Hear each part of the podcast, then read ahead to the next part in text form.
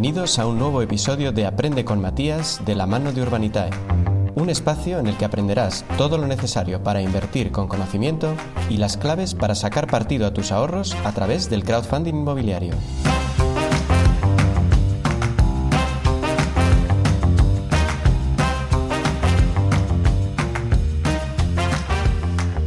¿Te imaginas que una flor costara 10 o 12 veces tu salario anual? Pues algo así pasó en Holanda hace casi 400 años. Fue la llamada crisis de los tulipanes. ¿No la conocías? Venga, que te la resumo.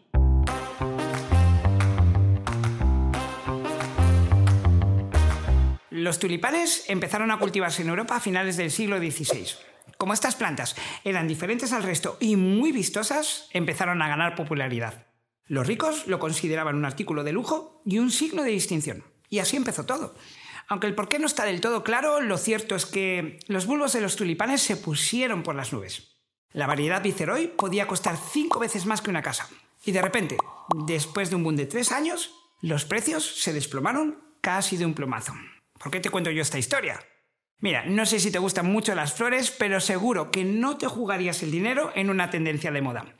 La mayor parte de los inversores buscan rentabilidad, sí, pero también un grado razonable de seguridad. El sector inmobiliario ofrece una buena mezcla entre estos dos factores y por eso suele considerarse un valor refugio desde hace décadas. En este vídeo te daré cuatro razones. Ingresos estables.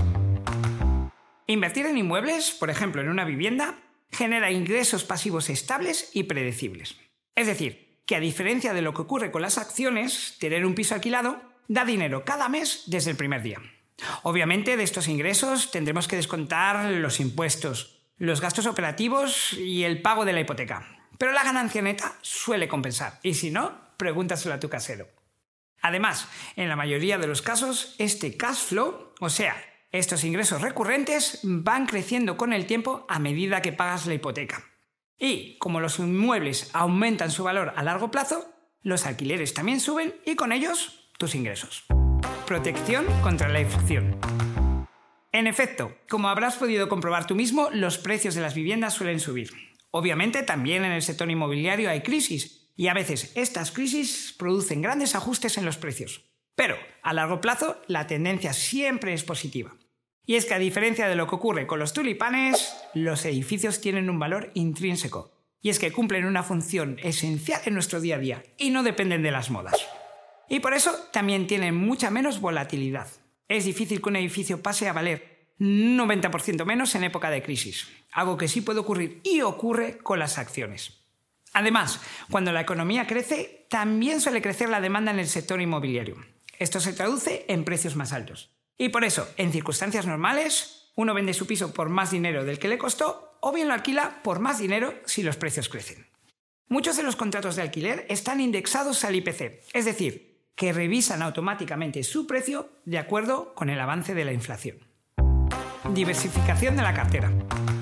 Otra de las ventajas de invertir en inmuebles es que el ladrillo tiene una correlación baja e incluso negativa respecto a otros tipos de activos. No me dirás que no sueno cada vez más profesional, ¿eh? Es decir, que aunque no sea inmune a las crisis, al inmobiliario no le suele afectar demasiado lo que ocurre en el resto de los sectores de la economía. Esta característica hace que el ladrillo sea ideal para diversificar la cartera. Ya sabes, lo de no poner todos los huevos en la misma cesta. Si incorporas el inmobiliario a tus inversiones, mm, tendrás menos probabilidades de perder dinero cuando a otros activos les vaya mal. Con ello, no solo reduces el riesgo, sino que también mejoras la rentabilidad de tu cartera a largo plazo. Si has invertido en una vivienda y para ello has pedido una hipoteca, piensa que con cada pago que hagas estarás aumentando un poquito más tu patrimonio. Dicho rápidamente, el piso será cada vez más tuyo y menos del banco. Además, el mero hecho de que te hayan concedido la hipoteca habla mucho del valor de tu compra. Aunque a veces cuesta mucho reunirlo, piensa que con solo pagar el 20% de la casa, sí, sin contar gastos e impuestos, el banco te presta el 80% restante. Y eso es porque el piso es un bien tangible que puede servir como garantía del préstamo, como te explico en el vídeo del Loan to Value. ¿Qué? ¿Cómo te has quedado? Lo bueno de todo esto es que si quieres adentrarte en el mundo de la inversión inmobiliaria, puedes empezar sin agobios a través del crowdfunding inmobiliario. Ya sabes lo que dicen. Si vas a invertir, invierte en algo que puedas tocar.